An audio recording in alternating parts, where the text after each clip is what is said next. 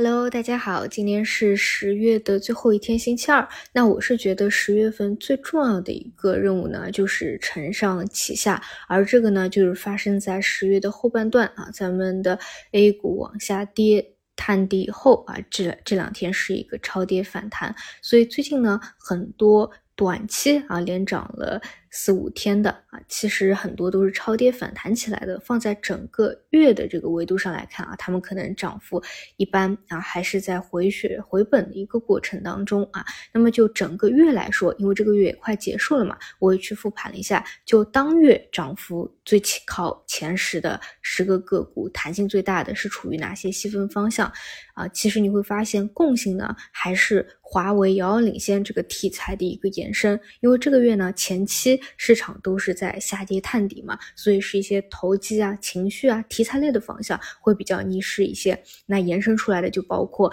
啊，汽车零部件、算力。卫星、消费电子属于这些大的板块，但实际呢，你都可以理解为是华为家的一个延伸。所以呢，理一下思路啊，就是我觉得十月份最重要的是一个承上启下。如果说能够探明一个低点啊，不管后面短期还有没有围绕三千点的一个反复啊，那都不重要，就已经是啊完成了这样的一个动作。那后面呢？其实重点要去关注的是哪些从底部走出来的啊？可以说是跟复苏相关，可以说是跟政策相关，可以说是超跌反弹，可以说是市场新一轮啊趋势反弹或反转的一个共振。那么这些呢，能够把握住。那目前来看呢，就这两天啊，像医药啊、消费电子啊、半导体啊，都是有默默的趋势在走好的。那除此以外呢，就是不可忽视的，就是截止到现在来说还没有结束的，并且可以看到弹性啊，就截止这个月还是最好的，就是华为加延伸的一个方向。但这些呢，就是尽可能啊，我觉得就越往后越不要去碰一些杂毛啊，哪怕说后面。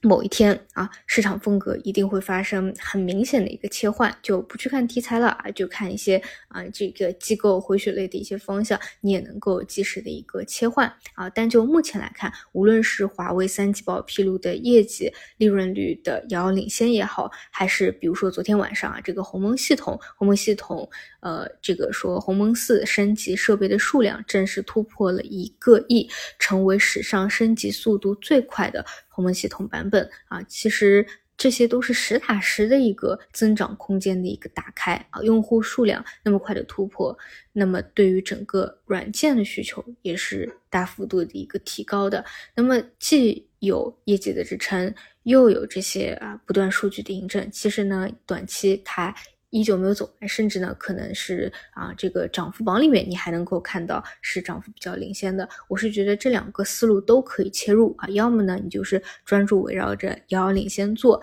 要么呢就是去看一些这种医药啊。已经在默默起来的一些方向啊，未来可能会延伸到更多啊，包括消费啊、互联网啊，这些都是可以去关注着的。那么这里呢，有一个点我还是想聊一下，就是也会看到市场上比较多的人关注啊，或者认为的一个观点吧，就是要去看 AI 或者 TMT。嗯，思路呢就是啊，因为 AI 大家都知道啊，这个浪潮是不会说到现在就结束的，而且呢，就觉得跟以前的新能源一样化。葫芦满的新能源第一波以后啊，它总归还会有第二波的，因为这个大的方向它没有结束，确实也是如此。我是觉得，如果是长期跟踪市场的，就是 AI，它是一个不可能去忽视的一个方向。你但凡啊某一天这个机体突然放量异动了，你总归会去想一想，去看一看它到底有没有一个持续性啊。但确实来说呢。